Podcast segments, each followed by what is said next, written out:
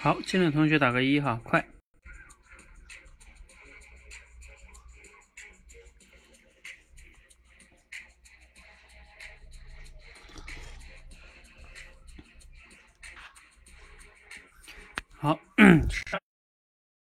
同学可以准备连麦哈。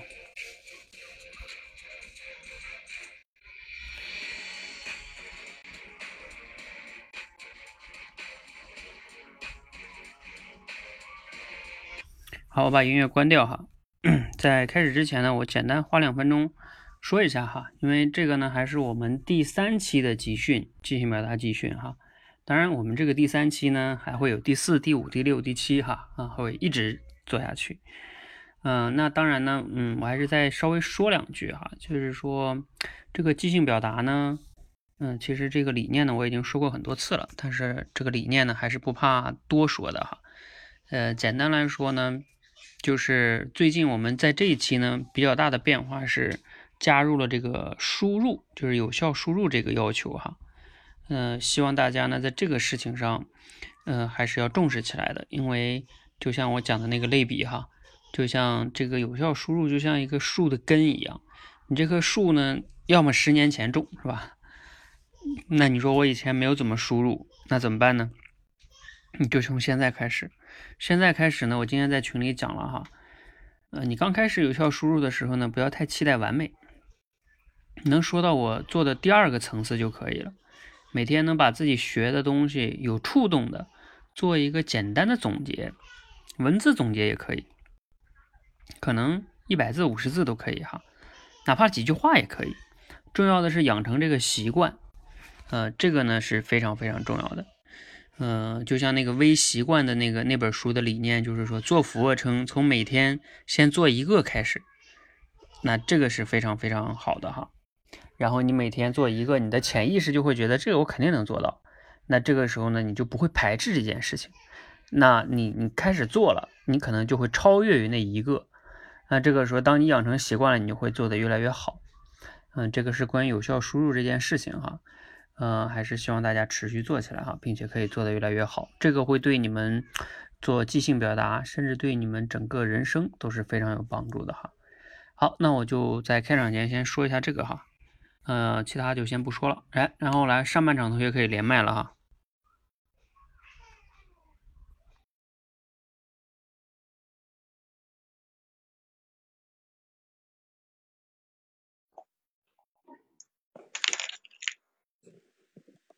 好，那我们上半场呢，先出的第一个关键词是，哈哈哈，你们经常会说这个这个这个词啊，叫头疼。对，就是就是头疼。哎，你们谁的背景有声音哈？自己关掉。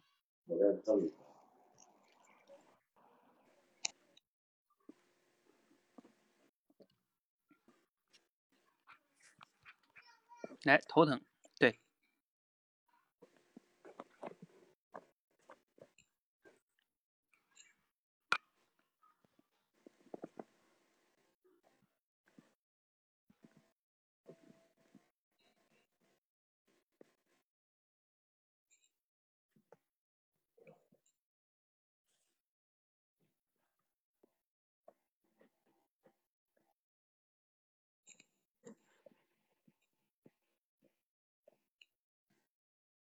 来，有人想好没？先来个思路。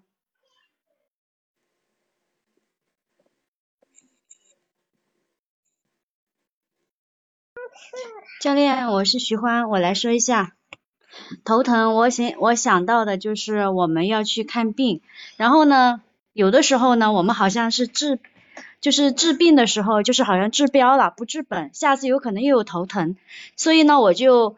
呃，引出的主题就是我们做事情要要看到事物的本质。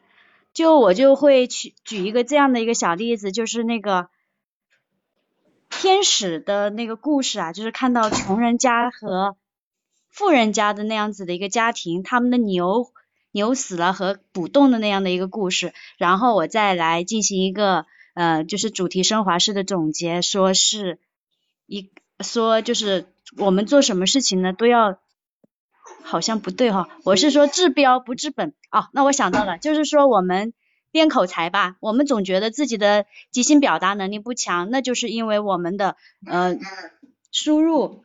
不够，还有呃素材框架和主题不行，所以呢，我们总是以为是自己自己自己表达不好。其实我们如果要寻根问底，就是通过我们分解，然后让每一个每一个要素呢，把它们都攻克了，然后就能够治治本了。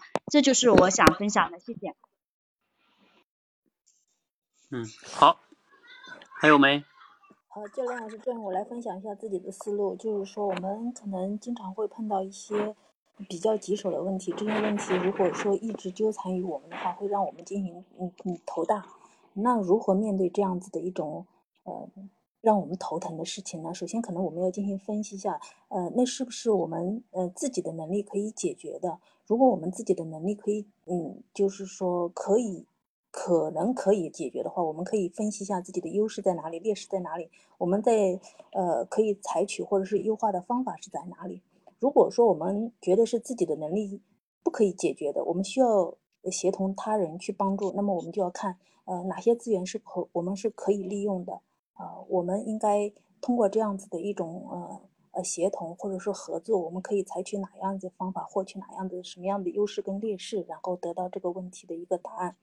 呃，从而呢，让这个头疼的事情呢，呃，尽快的、尽快的、尽快的得到解决，大概是这个思路。完毕。嗯，好，还有没？教练，我来讲一下。呃，我我会就是以那个东施效颦那个故事开始讲起。教练能听到吗？可以。哦，就是，嗯，以前那个东施不就效仿西施，她肚子疼，就是，呃，西施表现出来的很美的那种、那种、那种感觉，但是她效仿的话，就是，呃，就是很难看，就会越丑越来越丑，就是头疼也是，哎，呃，应该是先从头疼想到这个故事，然后再想到一个主题，就是盲目的模仿别人，其实。嗯，是不合适的，应该选择适合自己的才就是更好吧。就是比如说有的一些牛人啊，他有一些早起的习惯，如果你盲目的模仿的话，可能并不适合自己。有可能你的呃最好的思考的时间点是晚上等等。还有说模仿别人，就是有的人创业成功了呀，那你也去尝试的话，那可能并不适合你。所以最后的主题就是要。选择适合自己的才是最好的。嗯，教练，我讲完了。嗯，教练，我是周卫华，我来 我来分享一下。嗯，我要我要分享的就是头疼，我想到说有一些个让人头疼的孩子，然后就想到这个教育问题。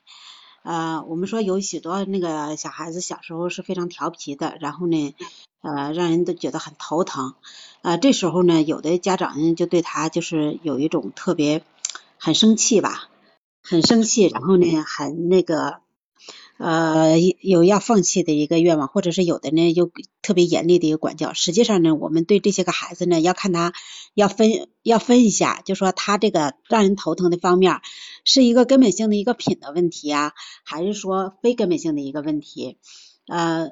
我们要针对这两方面，如果说是根本性的一个品德问题，那么我们肯定就要下一个大功夫，然后呢，一定要把它纠正过来，然后不论用什么样的方法吧。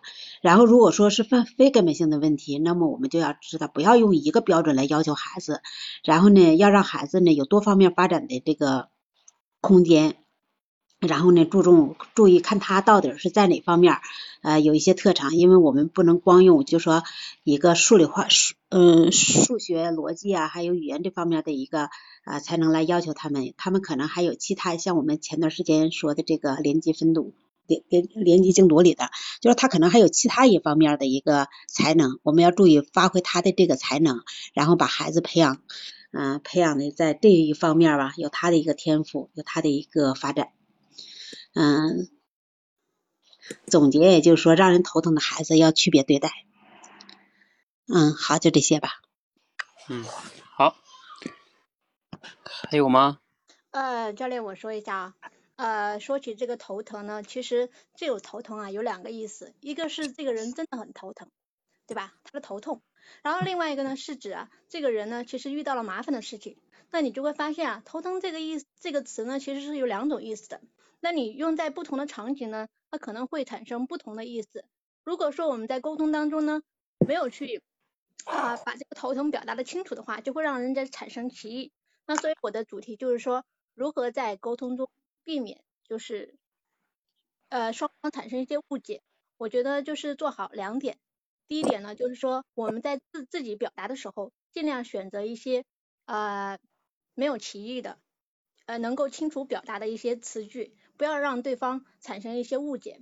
然后第二点呢，就是站在对方的角度，我们跟对方沟通的时候，是不是能够跟对方去确认一下啊？我刚才说的这个意思。你理解的怎么样？然后对方给你反馈，然后通过这样的一个沟通双向的沟通过程中，达到我们一个有效的沟通。讲完了。嗯，好。哎，今天这个这个词大家说的思路还基本上大部分都不太一样，是吧？还挺有意思的。对，这也是我想让大家练这个即兴表达的一个挺好玩的地方，就是能开脑洞。呃，也是以关键词。去训练的一个好处啊，又能拓展思维啊，去表达框架是吧？嗯，那我们来看一下哈，简单来快速的看一下，徐欢说的呢是治标不治本这个主题，其实也是挺好的。然后他前边说天使的那个故事呢，其实说偏了哈。后边说练口才这个呢，虽然说可以，但是好像没太说明白是吧？啊，如果你要是练口才那个说，比如有些人在那儿去大声朗读啊。然后背诵啊，是吧？嗯，他以为靠记忆力、靠背诵能解决即兴表达，那他就是治标，对吧？没治本，他可能会更精准一点。然后那个朕讲的是这个棘手的问题，是吧？哎，怎么能让头疼的事儿？哎，这个也是刚才周可可讲的，那个就是这个头疼。我之所以选这个词，它也是因为它有这两个含义嘛。呃，那那他讲的是二分法，是吧？自己可以解决的，自己不可以解决的。你看这个框架很好。然后丫丫讲的是要选择适合自己的。嗯，我我我有点忘了你是怎么把这个头疼就是绕到这个主题上的哈。一会儿你可以就是打字说一下哈。嗯，然后魏华讲的是头疼的这个孩子，哎，这个是挺好的。就是头疼吧，你可以加一个，把头疼当成那个形容词啊。头疼的孩子，头疼的员工，头疼的什么什么什么，是吧？然后你就可以去谈了，嗯，这个话题就可以加了很多东西了哈。然后它也是用二分法是吧？根本性的品德问题，非根本性的问题。啊，可可讲的这个呢，它是是一种，呃，就是从定义，嗯，就是一个概念的定义，然后引申出它有歧义，所以引申到沟通上，嗯，讲了两点哈，这也挺好的。好，看得出哈，大家这种思维跟框架哈都越来越好了。好，那时间关系呢，我们进入下一个关键词哈。下一个关键词呢也比较简单，叫森林。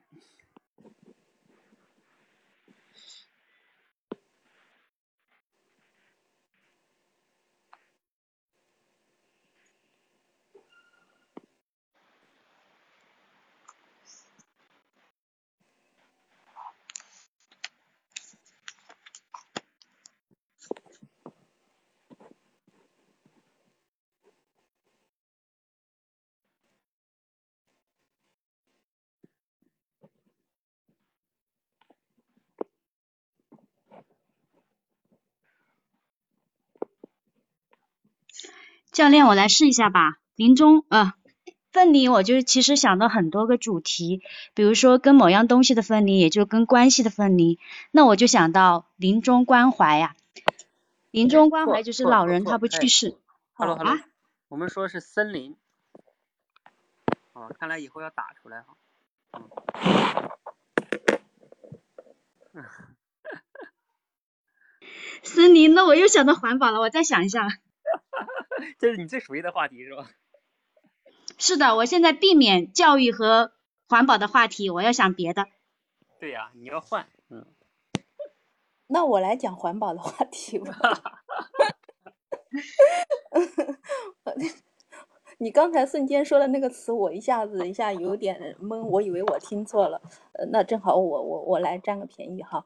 就是说森林的话，我我讲环保的话题，我以一个小故事来引起来。就是说，呃，有一个老人跟一个小鸟是是是好朋友，他们就是就就像亲人一样，互相的互相的陪伴。可是，呃，哦，不是，有有有个小鸟跟一个树木是是是好朋友，互相像亲人一样互相陪伴。后来这个小鸟呢，它要因为过冬，它要去南迁，它跟那个森它跟那个森林的大树，它呃相约就是第二年春天再见。可是这个小鸟就是呃就是过冬回来之后，它去找那棵树的时候，发现怎么都找不到了。后来呃人有人告诉他，它已经被砍伐了，到了那个家具店被做成了一个家具。呃，这个小鸟它就非常的伤心。从这个里头来说起来，说可能其实我们现在很多的呃，就是呃，周围出现沙尘暴的这种情况，我们的绿植越来越少，我们的呃各种这样子百年的这种树木或者十年的不容易长大的这些树都会被砍伐了，呃，用于各种各样的一种。呃，工业或者化学的一个应用，那么这其实呃就引出这个沙尘暴，我们的环境越来越恶劣。那么我们怎么样子从身体力行的做好这个呃我们家园的一个守护者呢？我就从吃穿用三个方面去讲。比如说吃的话，我们可以吃吃吃吃吃。呃，吃吃少吃一点荤的东西，因为呃，养殖动植物的话，它会吃掉大量的一些植被，吃掉大量的绿色。同样是穿的话，可能也不要去穿球皮大衣一一样的。然后要用的话，更加的现在，比如说呃小习惯，比如说节约用水啊，或者说公益呃，就是说绿色出行啊，还有垃圾分类啊什么这样子几个方面去讲。完毕。嗯，好，还有吗？教练，我是徐欢，我来尝试一下。讲到森林，我就想到很多的树。嗯，我以前给孩子读过一本书，就是因为一个一个烟头引引发的一场火灾，所以我就想到火灾，然后就想到消防队员。然后我想讲的主题就是，嗯，哪有什么岁月静好，只不过有人呃替你负重前行。那我就想，就是把中国呃，就是呃一些一些脊梁人物说一下。其实我没有素材，框架是这样子的啦。完毕。嗯，教练，教练，我是周卫华，我来讲一下。哎，听听得到？听得到，说。啊啊。那个森林，我就想到，因为前两天我正好就上那个塞罕坝的这个林场，就看到这个去参观这个高原森林，然后我就想到了一个，就是因为塞罕坝林场，塞罕坝这块呢，它是跟内蒙是相接的，它是同样的一个地理环境，呃，但是就说呃，在塞罕坝这边呢，他就选择了，就说在几十年前，然后就选择了种森林。嗯，到了那边这个乌兰布统这块呢，它就是一片草原。因为这个不同的一个当时不同的一个选择，因为它是属于两个省嘛，不同的选择造成了现在就说呃不同这两方面的人不同的一个生活的一个环境。比如说这个三汉坝这块，它可能依依靠这个森林资源，然后呢生活条件要好一些。然后乌兰布统的乌兰布统这块呢，就是因为它没有这个。呃，在这个森林，然后就是还现在是草原，它只能依靠就是特别薄弱的这个旅游经济吧，然后还支撑不起它当时当地的一个经济。然后我的这个主题最后的一个落到主题就是说，不同的选择可能是呃当时在当时看来可能是特别特别小的一个差异的一种选择，在几十年以后呢，就会发现呢，它造成一个不同的一个结果，然后。就是这样的一个主题吧，我也总结不出来更高的一个主题了，就这样吧。好，还有吗？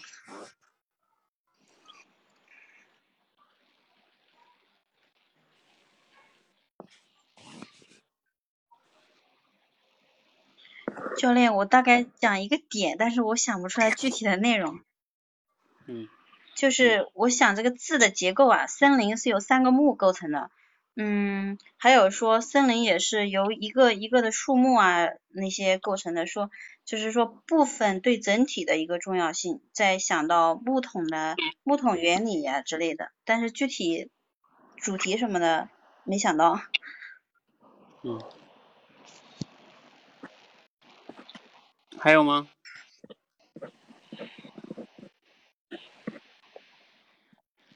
好，要没有的话，可可还要讲吗？可可今天不在状态呀，啊。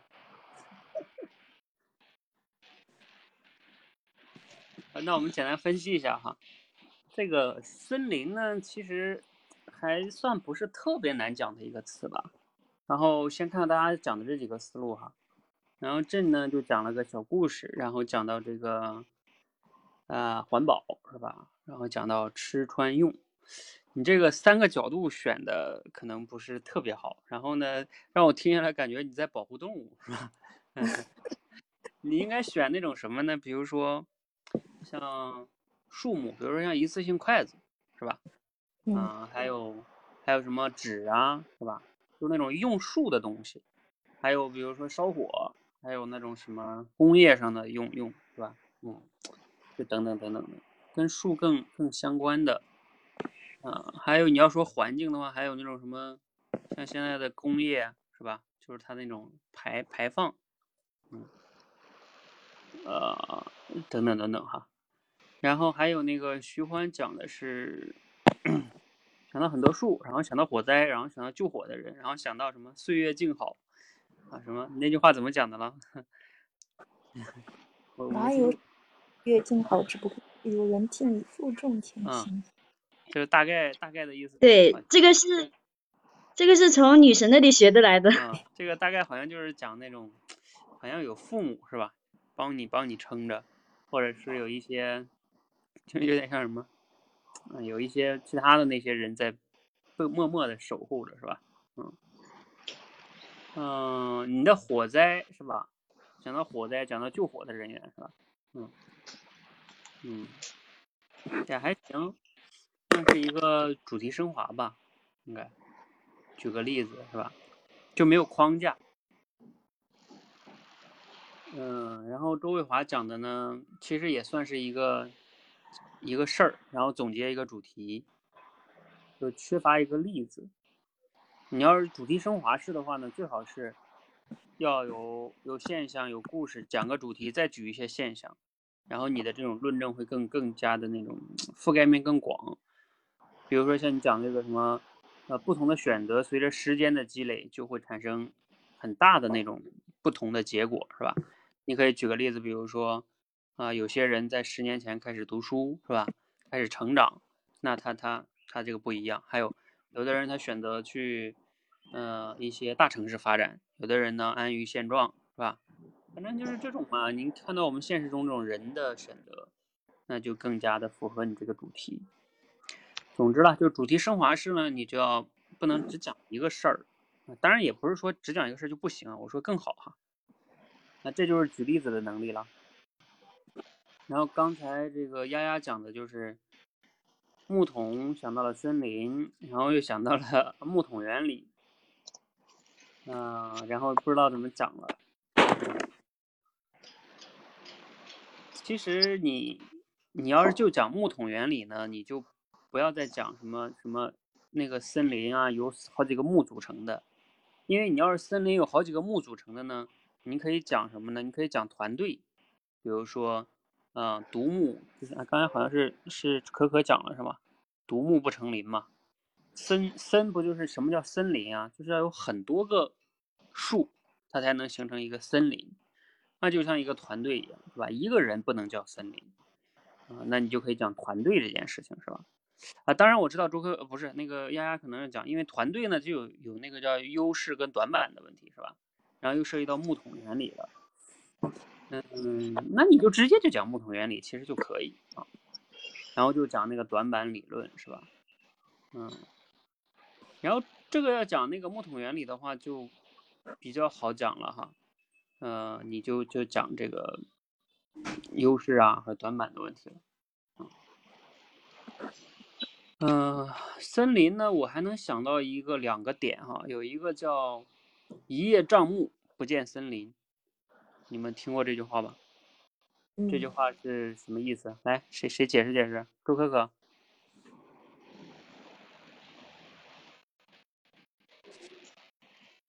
可可这哎下去了呢？你怎么不在线呢？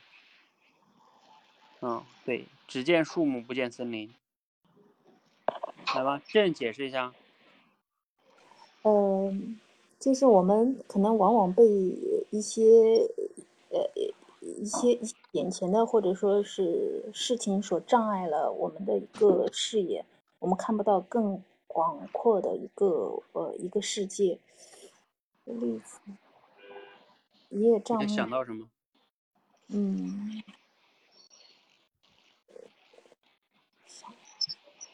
来，其他人。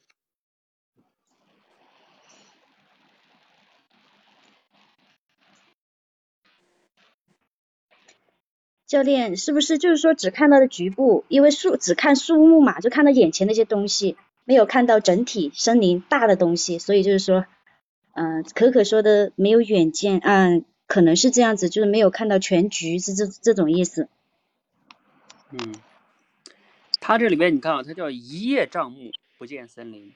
你看森林里边，它包括每一棵树上都有很多的树叶嘛，对吧？然后你就被那个树叶给障给挡住眼睛了。那森林里面有多少树叶啊？有多少树啊？但是你被那个树叶给挡住了，一叶障目。那指的是什么？就像有的人啊，比如说你你你只看这个月要涨工资啊，我给我涨多少工资我就跳槽，那你就是一叶障目啊，是吧？尤其像你看很多大咖，我都听他们讲过，就是你在很年轻的时候，你千万不要特别在乎我我我我我每个月就跳个槽能涨百分之二十的工资，你就就怎么怎么样，这就是一叶障目不见森林。你要看的是你的职业的成长，就是你赚的钱其实是你三十岁甚至三十五岁之后你赚的钱，如果你前面成长的好，你后边赚的钱是你之前可能一年就是之前你所有的年赚的钱，就是在这句话哈，嗯，就是这这个主题哈，就是你们能想到的。还有一个俞敏洪以前讲过一句话，听过没？就是我们要像树一样活着，是吧？活着的时候呢，给能给人带来一片绿荫；死了呢，能成为栋梁之材。活着死了都有用，是吧？你没听过吗？那句话很很励志的呀。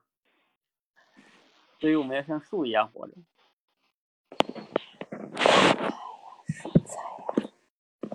好，这个没听过啊，没听过就是储备的问题，听过就是听过想不起来，就是这什么问题？就是以前对这个印象不够深刻，没有输出啊。你只嗯听过绝望中寻找希望是吗？人生终将辉煌。俞俞敏洪有一个宣传片，他讲赢在中国的那个，你们回头去网上搜一下，就赢在中国俞敏洪版一分钟。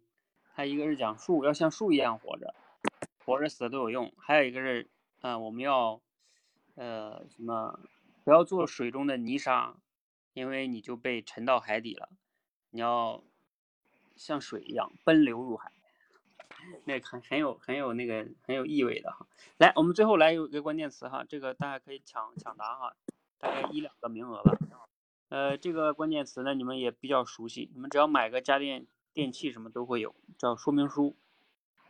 嗯，你每天都会，如果你买东西就会有说明书，是吧？来，这个我不用打字了哈，说明书。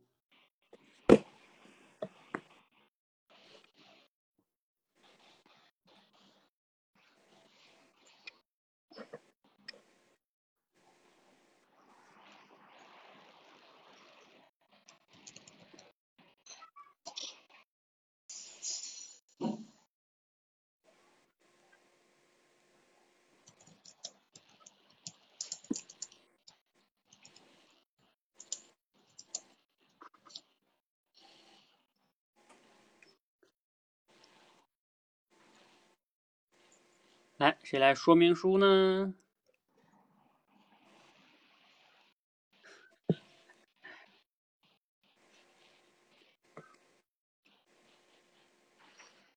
想到教育也可以吧，你也讲讲试试吧。因为人嘛，你的储备就是你过去的积累，那没办法。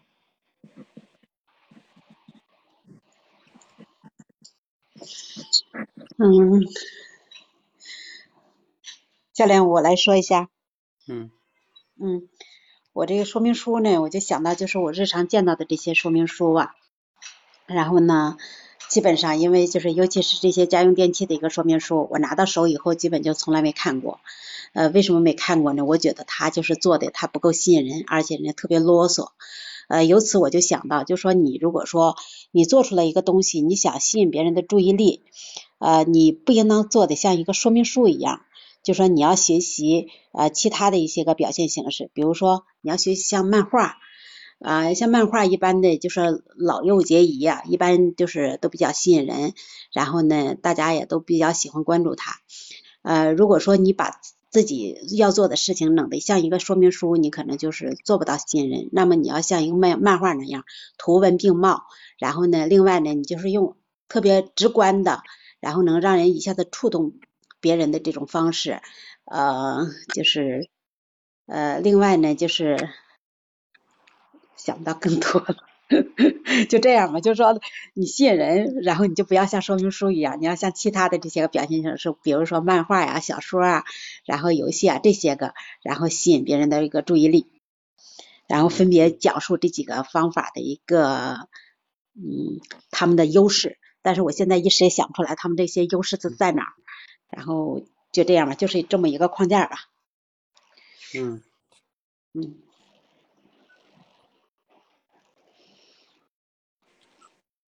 嗯，就这样吧。好，其他人。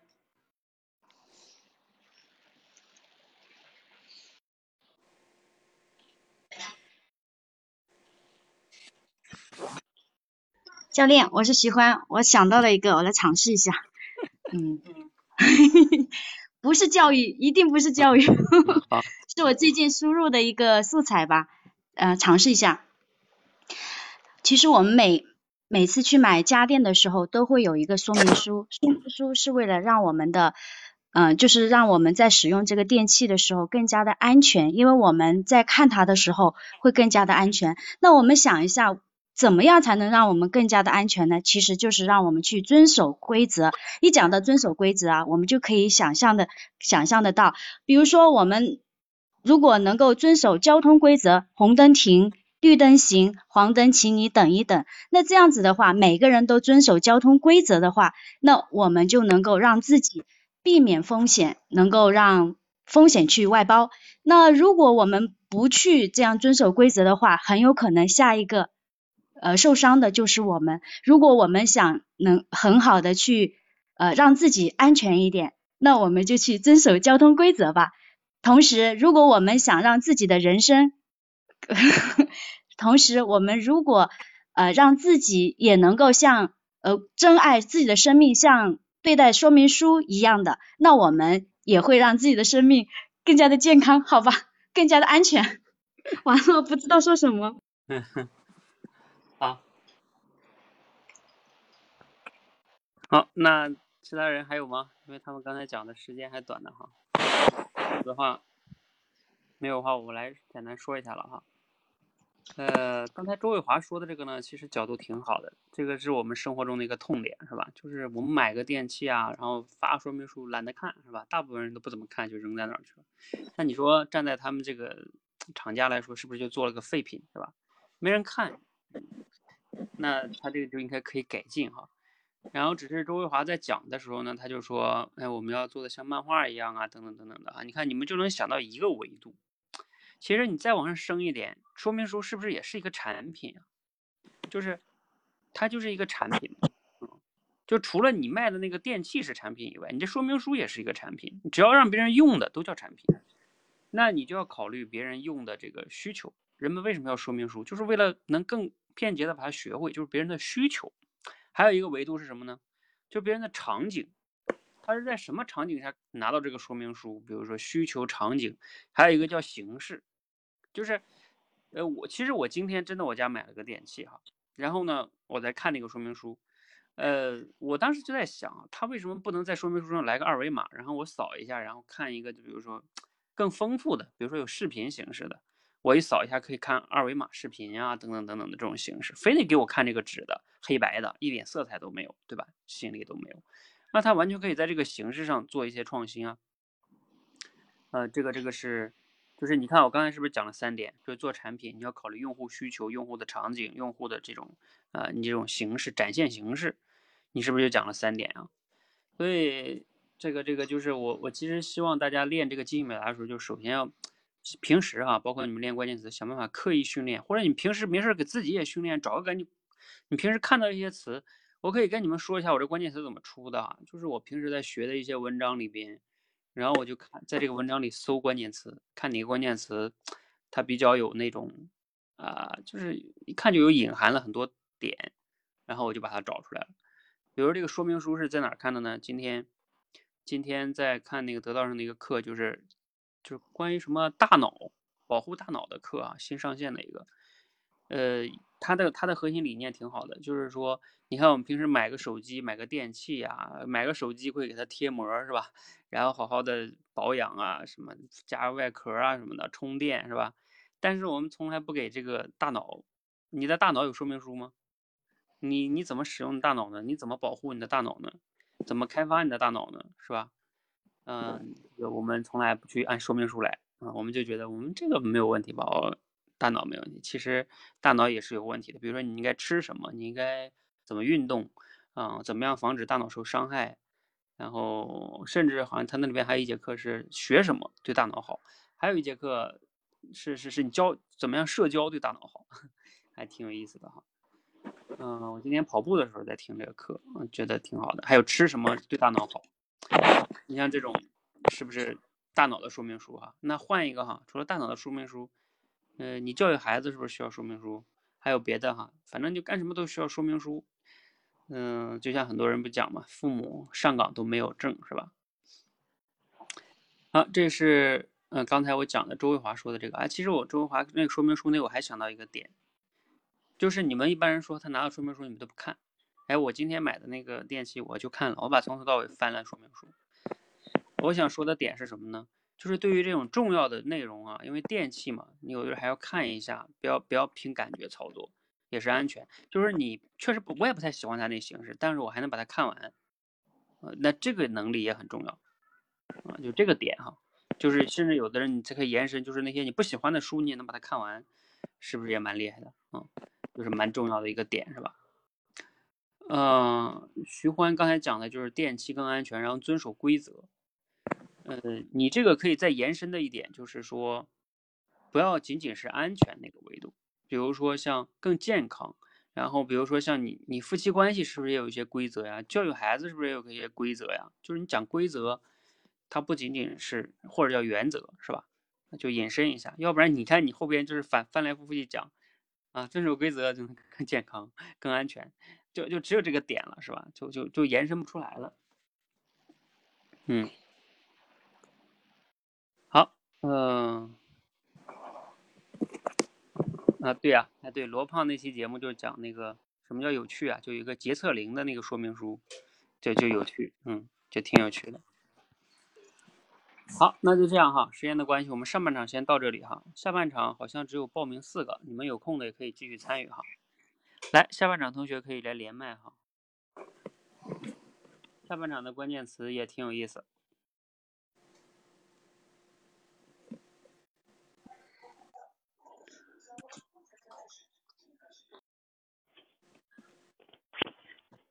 还还有吗？快，我看下半场是谁了？Eric、黎烟、Sunny、甘佩慈，甘佩慈在吗？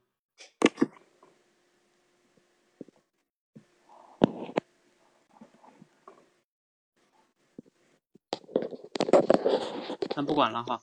来，我们下半场上半场的三个关键词哈，不知道你们下半场同学有没有听到哈？头疼，还有森林，还有说明书。嗯，三个词也还挺有意思的哈。下半场的关键词，第一个，第一个你们肯定猜不到，就是叫我是谁。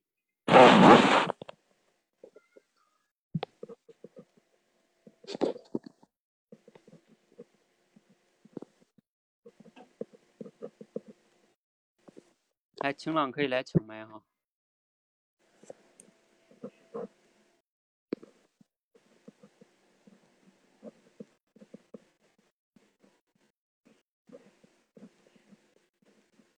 麦上还有一个空的名额嘞，谁可以抢麦直接上哈？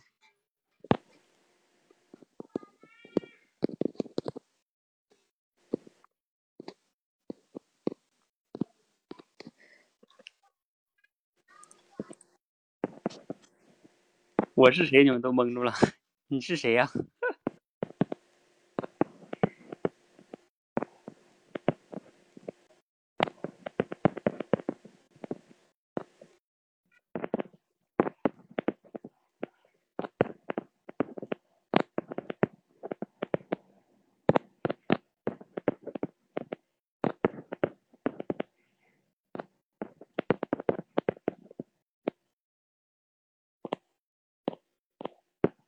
让，我来试一下吧。我是 Eric。嗯，我是谁？这一个，嗯，是很多人经常可能问自己的一个问题啊。除了这个问题，还有一些啊，我来自哪里啊？我走向何方？像这类呢，可能就是比较底层的这种问题。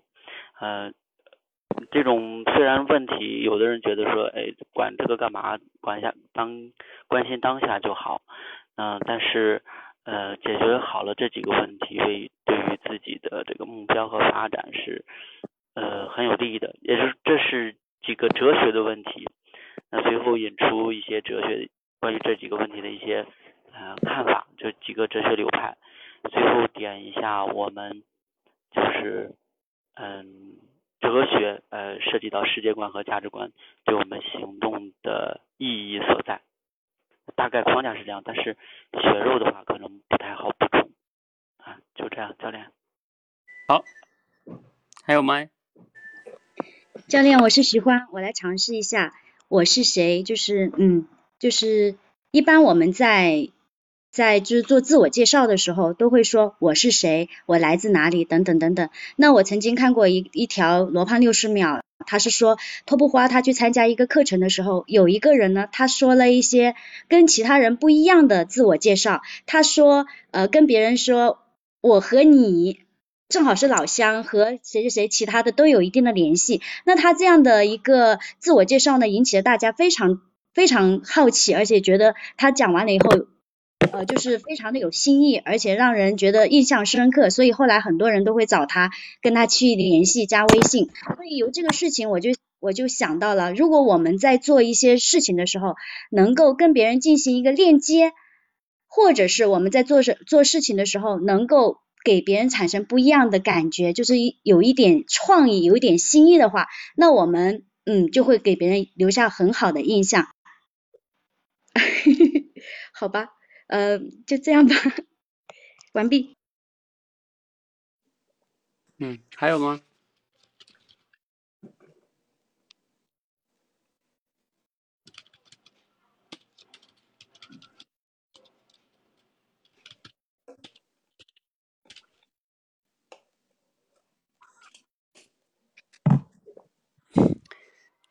好，那这样哈，时间的关系，咱们先就就简单解析一下吧。呃，艾瑞克讲的呢，就是确确实联想到这个哲学上的问题了，是吧？我是谁呀？等等等等的，嗯。然后最终还要讲一讲哲学的流派，然后还要讲一讲这个世世界观、人生观对行动的意义哈。看来你对哲学还挺有研究的哈。你让我讲这个流派，我都讲不来，我不知道。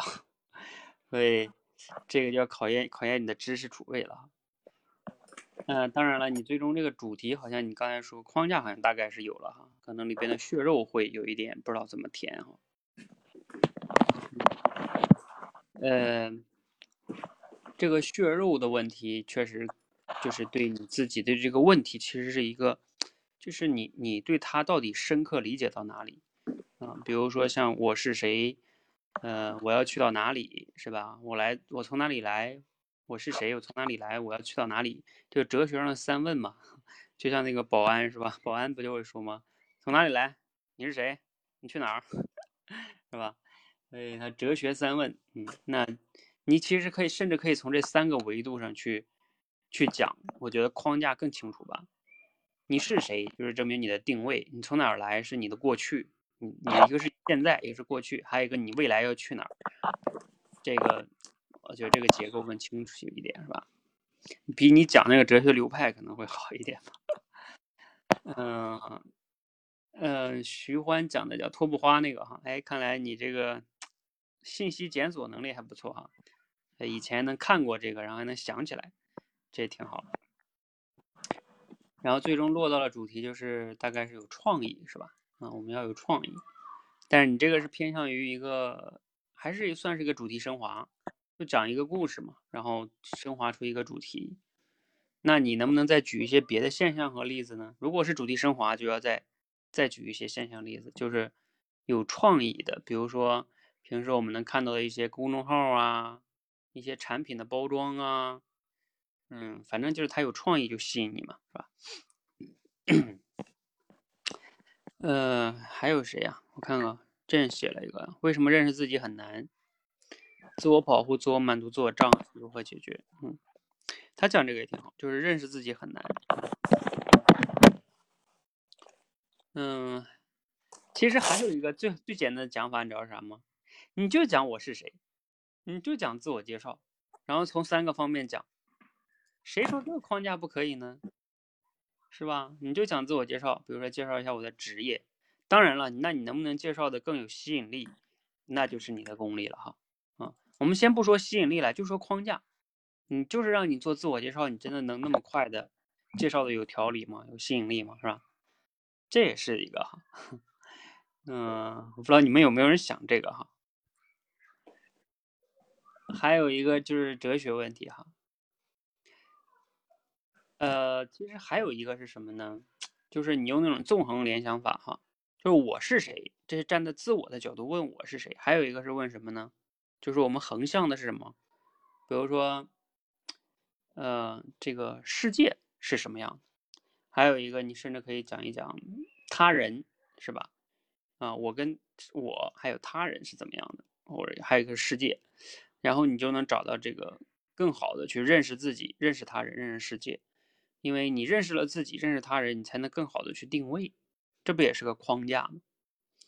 呃，我就是发现你们很多人还是这个框架思维啊，锻炼的还是不够，嗯，呃，我们其实，在即兴表达的时候哈，如果说你们看我基础班的时候，基础班就让大家去练那个纵横联想啊，包括结构思考啊，呃，最想让你们练的就是这个框架，哪怕你刚开始说我想到了框架，但是我没有素材。我甚至想不出来太多主题来，那也没关系。但是你先有这种框架，这种框架呀，就是让你看问题，它会，呃，有逻辑的划分，就会让你显得也不是显得哈，就是真的有条理，分析问题真的是有有逻辑的在分析。嗯，很多人其实就是他的直觉思维里边，就是惯性思维里边是没有这个能力的。一看问题就是直。直接联想，你们很多人就是直接联想，说森林就想到环保，是吧？说我是谁就想到自我介绍，嗯，然后就没了，或者只能想一想啊，我是谁是个哲学问题，这都是比较直接的联想，就是生活中它这两个就比较联系的比较密切。那你就想想有没有别的呢？我是谁？嗯，那还有一个就别人是谁，是吧？啊，还有一个就是这个世界，认识世界，世界是什么样子的？其实我们每个人对世界的认识都不够。不够清楚的，好，这就是纵横联想哈。好，时间的关系呢，我们进入下一个关键词哈。下一个关键词，嗯，你们也比较熟悉，上学的时候比较熟悉啊，叫理科。这个应该比较好讲，我感觉。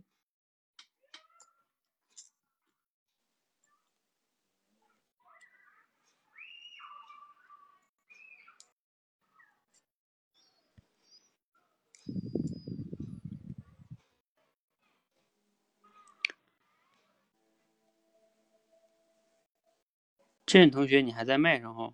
你要讲也可以，啊，或者是你就打字吧。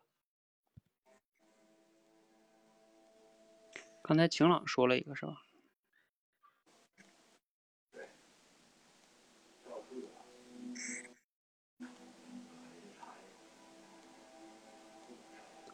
本科没有啊？理科我写了吗？文科、理科的那个理科。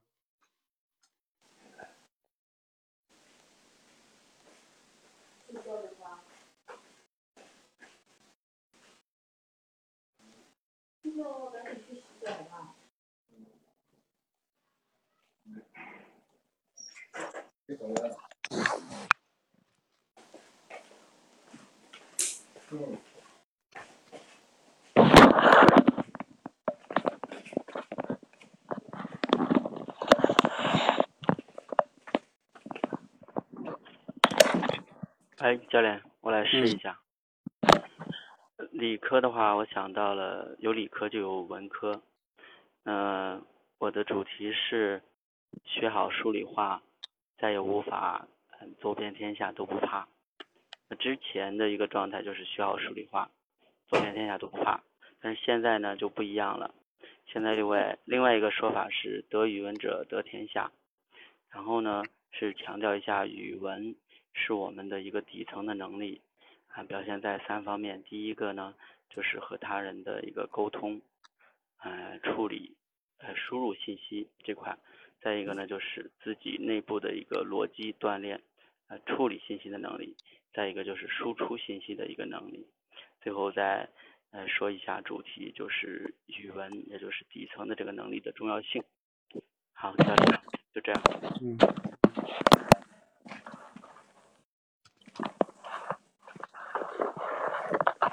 还有吗？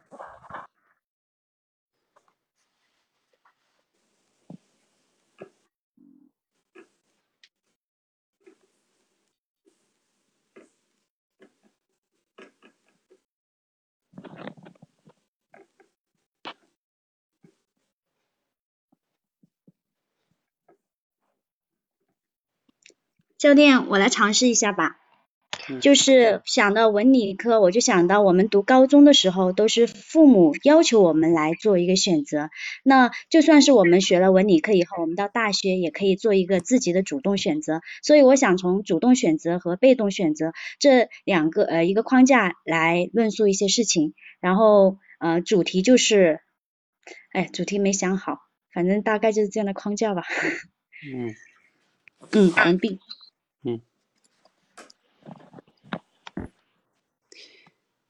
来，这个黎烟跟萨内哈，你们这样，我就先问问你们，你们现在能想到哪些东西？先说说。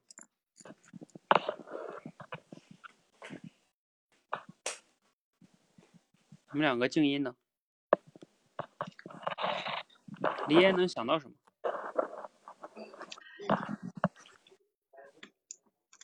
嗯，就是像艾瑞克刚刚说的这个呢，我想到了一点点，但是没办法组织起来。你现在有什么？你现在想到了什么？我帮你组织一个。呃，我大脑中大概有一点就是说，文科、理科，很多人喜欢去根据这个专业去定义，就说文科生会怎么样啊，理科生是怎样的，就这种惯性的定义，其实在别的一些层面也会有很多这样的现象，比如说这个人是干什么出身的，就直接通过他的一些外在就外在的一些特点就给他定义了。有这样一个思路，但是嗯但是就没办法深入，组织不起来了。嗯，那你这个挺好的呀，你这不就贴标签儿吗？哦，对对，就是贴，哦，就贴标签，对。嗯，你这贴标签就是个主题，嗯。然后还有哈，来提示你们一下，你说理科往上，纵横纵向联想向上是什么？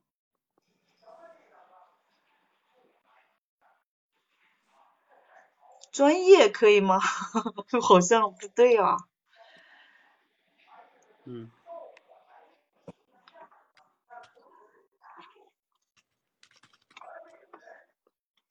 哎，你们写什么了？科目，对，学科科目。那你就横向呢，纵向了横向之后，它就有，比如说你这科目啊，就有好多科目。你比如说，你可以讲一讲你上学时候喜欢哪些科目，不喜欢哪些科目，然后又可以讲一讲为什么，是吧？啊，比如说你就喜欢上了某一个历史，啊，或者你原来不喜欢物理，后来又喜欢物理，啊，比如说可能是因为一个老师。我们之所以能喜欢一个科目，原因可能有几个，比如一个可能是天赋，一个是碰到喜欢的老师，啊，还有一个是，还有还有什么？你可以再想一个啊，嗯，就这样的话，你也可以讲是吧？这看这就是个框架是吧？还有这个科目啊，文科、理科，它是不是再往上更大的一个范围是学习呀、就是我们在学习，学习，学习是个更大的可以讲的话题。嗯，呃，这个是你讲学习的话呢，你看很多人经常会讲我自己偏科是吧？我喜欢理科，我不喜欢文科啊，或者我喜欢文科，我不喜欢理科，就这个这个是不是个偏好啊？是吧？就是他偏好于这种，偏好于那种，我喜欢读这个，我不喜欢那个。就像包括之前徐欢是吧？他说我是听叫什么？我是听觉型的学习方式是吧？我不喜欢看，嗯，那等等等等哈。这这种，就是你去谈学习，往上就能谈到学习，是吧？然后理科往下呢，你又可以想到了物理、化学、数学，你可以谈一谈这种。当然，这种就怕你可能没得讲，是吧？嗯，但这就是知识储备了哈。像我前段时间听过那个吴军讲的一本书，就是那个叫《数学之美》哈，他就讲这个数学为什么美，真的很厉害哈。就像我我记得里边讲了一个点哈。就像咱们现在这个打字哈，咱们都是用那种搜狗的什么全拼输入法是吧？你还记得以前我们都用什么？就我我在上学时候还学什么那种是什么五笔啊，什么双拼呐，还是什么东西啊？现在那些输入法全部都没人用了，嗯，就是因为他们背后就是通过数学，嗯，用一个算法，然后呢，就现在大家都在用这种这种输入法了，因为它是用一种概率。背后是概率，应该是通过概率，就他把一些基准的字放进去，然后你只要输入这几个字母，它就能算出你大概就要打这个，呃，就会比你之前那什么五笔啊什么那种快多了啊。就是背后是数学，呃，他讲了好多例子啊，就数学的应用场景，全是数学啊，非常厉害。当时听完那本书，我都觉得学数学太厉害了。嗯，还还有什么？这这是刚才我再说一下刘佳刚才讲的那个艾瑞克讲的那个语文，他讲那个对大语文这事儿哈。嗯，对他讲大语文这三个点还挺好的。呃，其实我这个好像是今天在那个那个客人看的，他就讲未来是有不仅你要有理科思维，你还有文科思维，你要是个综合性人才，还是非常重要的哈，要文理兼备。还有这个徐欢刚才讲主动选择跟被动选择哈，嗯，框架有了，主题没想好。其实你这个主题可以讲什么呢？就是我们是以前啊，比如说你的专业可能是你父母帮你填的，是吧？就属于被动选择。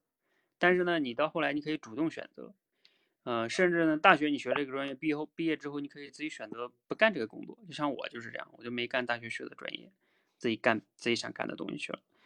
那你就可以去讲这个，比如说，甚至我们的出身是你没办法选择的，这是被动选择的，是吧？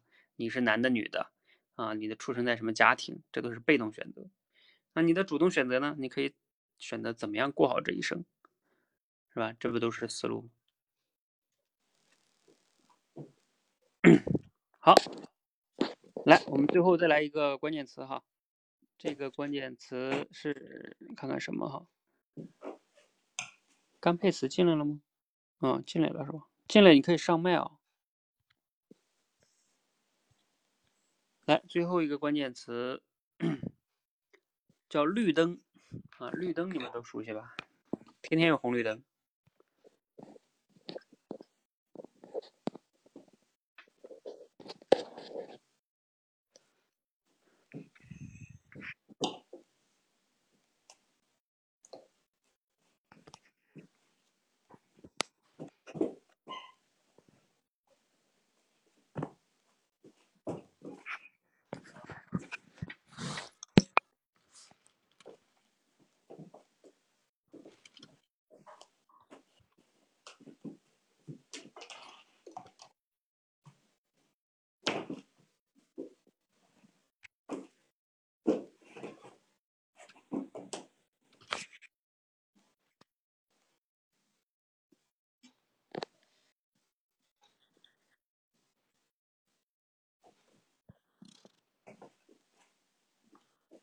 嗯，绿灯，你听成爱迪生了？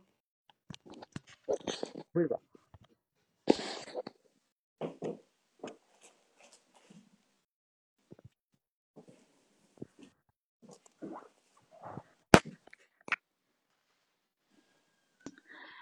啊，教练，我是李嫣，我试一下吧。好像思路还没有组织完整。就是通过绿灯呢，我想到了潜规则，就是说有些家庭环境比较好的家庭啊，就是呃因为家庭的优势，所以呢会给自己的孩子在他成长的路上呢一路开绿灯，呃就是遇到一些问题，他们都可以很轻松的帮他们解决，从而呢让孩子啊在成长的路上呢就没有经历太多的一些挫折。那这样的话，对孩子日后的这个能力其实是有影响的。但但是我的这个其他的东西还没有组织好，只是有这个想法。嗯，嗯，这也挺好。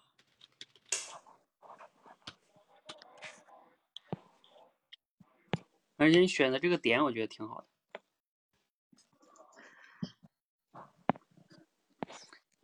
对，手机很好。这是徐欢的菜哈，教育。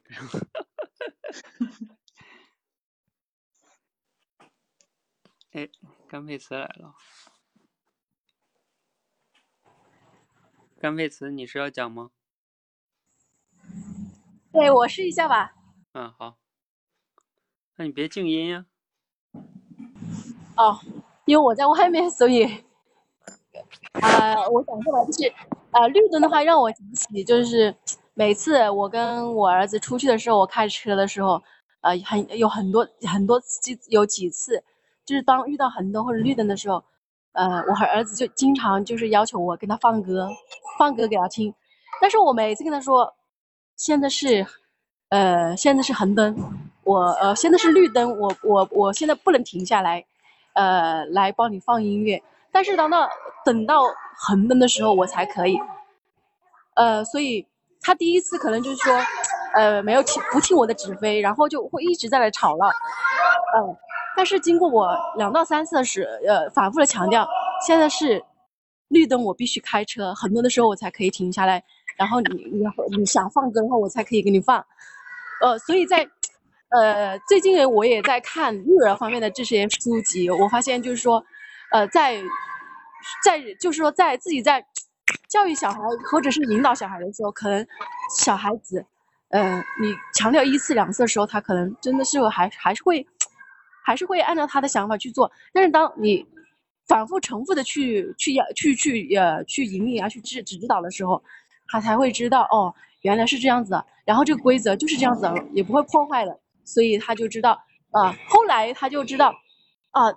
他会告诉妈妈，现在是绿灯，啊，我我要走，然后红灯的时候，我才可以，妈妈才可以放歌，他就知道了，而且他会提醒我，什么时候，呃，坐过马路的时候，他会告诉我，妈妈现在是绿灯，什么时候是红灯，他都会告诉我，他都会，都会，呃，跟我说，所以我觉得，呃，在，呃，在我们在做父母的时候，可能。很多是我有时候我也在反思这个问题，就是说，因为我有时候也会，呃，对他他们就是说，有一些事情啊，呃，我也会呃说很着急，因为我呃说了一次两次，他们还不会，但是后来我发现真的就是真的是需要一次两次三次四次甚至更长的时间，就像孩子走路一样的，他反复的经过这样一段时间，他才学得会，啊，所以呃呃。听到“绿灯”这个词，我就联想到这这方面了。啊，我我说完这个，嗯，嗯，好，挺好的。来，其他同学还有要讲的吗？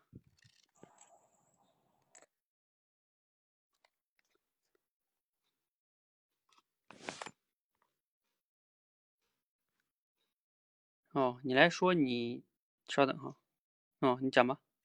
嗯，教练，我是 Sunny，呃，我就是想了一下，一下想到了就是交通灯，然后红灯、黄灯和绿灯，我就想到了就是为什么要用这个红黄绿来做交通灯呢？它有一个科学原理，呃，这块儿我可能就想到这儿，但是具体的这什么原理还没太清楚，但是就想的是这个角度，然后还想的一个角度就是人们往往在等那个交通灯的时候。呃绿灯快要变灯的时候，闪烁的时候就要抢这个灯，然后这个也是一个思路，但是都没有一个就是具体的那个框架和素材，就是有个思路。嗯，OK，好，来我帮你完善哈，你们说思路，你们说思路，帮你们完善。比如说像你刚才讲这个，嗯。为什么要用黄绿红黄绿蓝哈红黄绿？这个首先它可能涉及到一定专业知识哈，我也不懂。但是呢，要是用猜的话哈，我们猜的话，应该肯定是这三个颜色在这种色彩里边是最最明显的。因为红绿灯嘛，你想它它肯定是要用明显的，比如说它用个白色的灯，用个灰色的灯，呃，是吧？用个浅绿色的灯。那这肯定不明显，是吧？所以他用最明显的声音红、黄、绿，而且他们三个的色差放在一起，应该比较这个就差异性非常大。呃，一个是它本身更显眼，然后另外一个它们对比起来呢，差异性比较大。这是我能想到的呃两点，是吧？嗯，那其他的我也不知道了哈。然后另外给你个建议就是，如果你这个知识不知道的话呢，你要想办法把它跳过去。比如说，你可以通过红、黄、绿跳到说，那我们在做选择的时候，是吧？呃，一定要去选择一些什么东西啊？嗯，一定要去非常慎重，就像选这个红、黄、绿一样，是吧？它要有它的这种每一种都有它独特的优势，呃，等等等等吧，是吧？跳跃一下，也许你就有的讲了，要不然你确实没有这个知识就不好讲。还有一个抢灯这个事儿，它说明什么呢？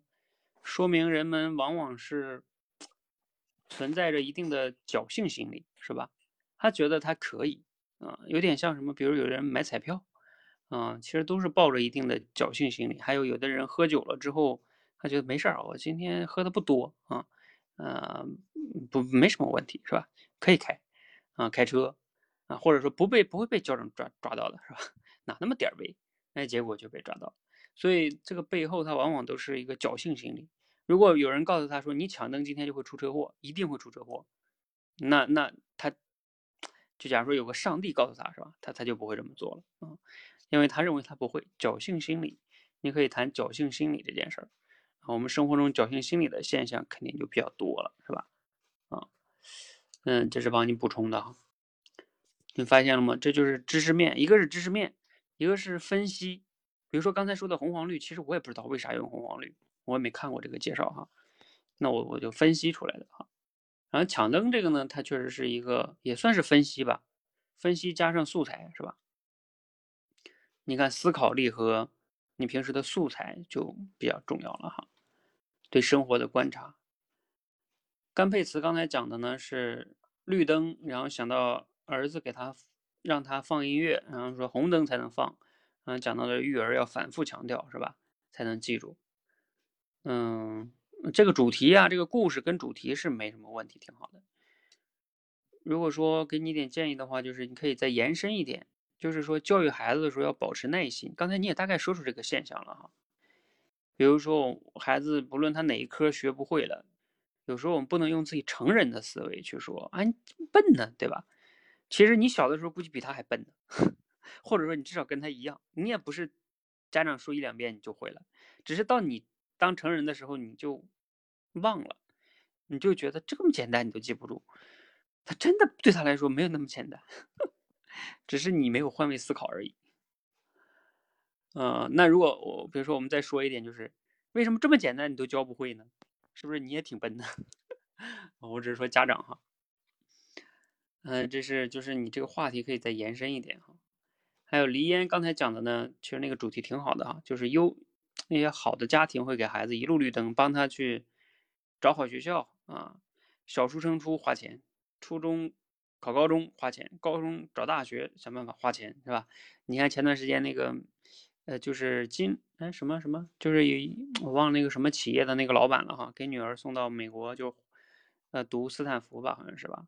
他们也是贿赂嘛，就通过贿赂，那不也是绿灯嘛？上大学上国外大学也能绿灯。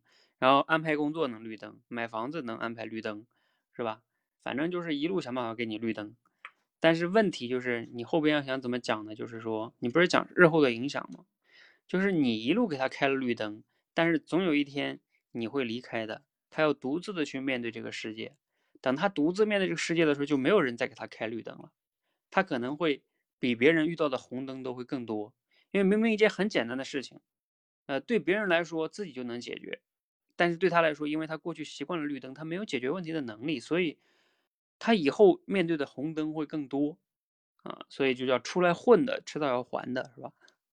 因为你以前。这走绿灯太多了，就像你开有点啊，做个类比，就像你比如说你从 A 地到 B 地，你一共要经经过三十个红绿灯，结果呢，你前边非常幸运啊，比如说我们的比例吧，假如说你要经历十五个红灯，十五个绿灯，你这个前边是把十五个绿灯全经历过了，对不起，你后边后边就是十五个红灯，过一个就是红灯，过一个就红灯，是吧？那你这个孩子就是这样的，你前边。都被父母给你放了绿灯是吧？后边你就自己天天过红灯，有你的苦吃吃是吧？啊，这就是给你补充的哈。嗯，当然你要能想到一些例子就会更好了。比如说有些孩子是吧，什么上大学了之后，以前都是父母给给，以前真有这种例子吧？就是父母妈妈给他洗什么衣服啊，呃什么什么的。等到大学之后，他他发现没有独立能力，自己退学了。嗯。好，那呃，我还能想到一些哈，比如就像刚才讲的那个经历讲的绿绿灯思维，绿灯思维，你们要是看过好好学习，其实程甲就就讲过这个绿灯思维，你们要看过这本书的话，它就是绿灯思维，就是好像就是这个意思，绿遇到这个积极的态度吧，好像是指。其实我我还想讲一个绿灯思维是什么呢？就是绿灯思维跟程家讲这个不一样，就是我想指的是什么呢？就是比如说你在花钱对自己的。花钱上，你什么时候应该用绿灯思维？比如说你在投资自己的时候，你是不是可以用绿灯思维？就不要给自己设太多红红灯啊，只要它不是特别的离谱，你就应该绿灯放行，是吧？比如说你买一本书啊，买个课啊，也是参加我们的多维班，是吧？啊，你你你，因为投资自己这种东西呢。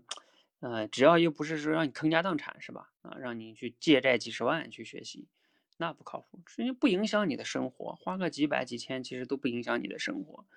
嗯，那你这种像，哎，就像我今天看那个那个课啊，那老师讲，呃，就是老玉讲啊，他说有些人呢，呃，自己买个手机两千块钱手机，或者买本书买个课啊，什么在这纠结半天，对比来对比去的，而自己呢，什么买股票啊，几十万几百万往进扔。然后结果亏得一塌糊涂，是吧？坑家荡产。哎，你看这种人就挺有意思的，是吧？啊，不该绿灯的时候他绿灯啊，啊，该绿灯的时候不绿灯，这就很麻烦哈。你花钱，还有你对你家孩子，你对父母花钱，是不是可以绿灯一些？是不是？啊，还有什么？就是对自己健康啊，你是不是可以绿灯一点？等等等等哈。嗯，还能想到一个什么呢？就是绿灯，它往上是什么？它是个交通系统吗？它是交通系统，它有红灯、有绿灯、有黄灯，这是个交通系统。交通系统是在解决什么问题？就是在解决车辆，呃，就是大家有序的去过这个十字路口，是吧？如果你可以想象一下，没有交通绿灯或交通这种系统，红绿灯系统会怎么样？啊，一团混乱，对吧？啊，如果你们可以想象，车上那个路上红绿灯坏了啊，全堵在那儿。那就意味着什么？意味着我们要建立清晰的规则，才能提升效率啊。那我们企业中啊，或者哪里也是这样的，是吧？啊，你可以去讲啊，我们建立规则的重要性。啊，你可以说在家里边也需要建立规则，是吧？在企业中，啊，比如教育孩子，你要有规则，没规则，无规矩不成方圆嘛，是吧？嗯，好，那差不多就这这么多哈。总之呢，即兴表达我说了哈，是人与人说话的分水岭啊。你们是不是越练越发现啊？就是考验的，就是一个是你的思维，呃，思考反应能力、框架的这种，就是结构思考，还有联想能力，还有呢，就是你平时的知识储备，然后还有就是你的语言组织能力，包括对主题的啊这种理解跟概括能力哈。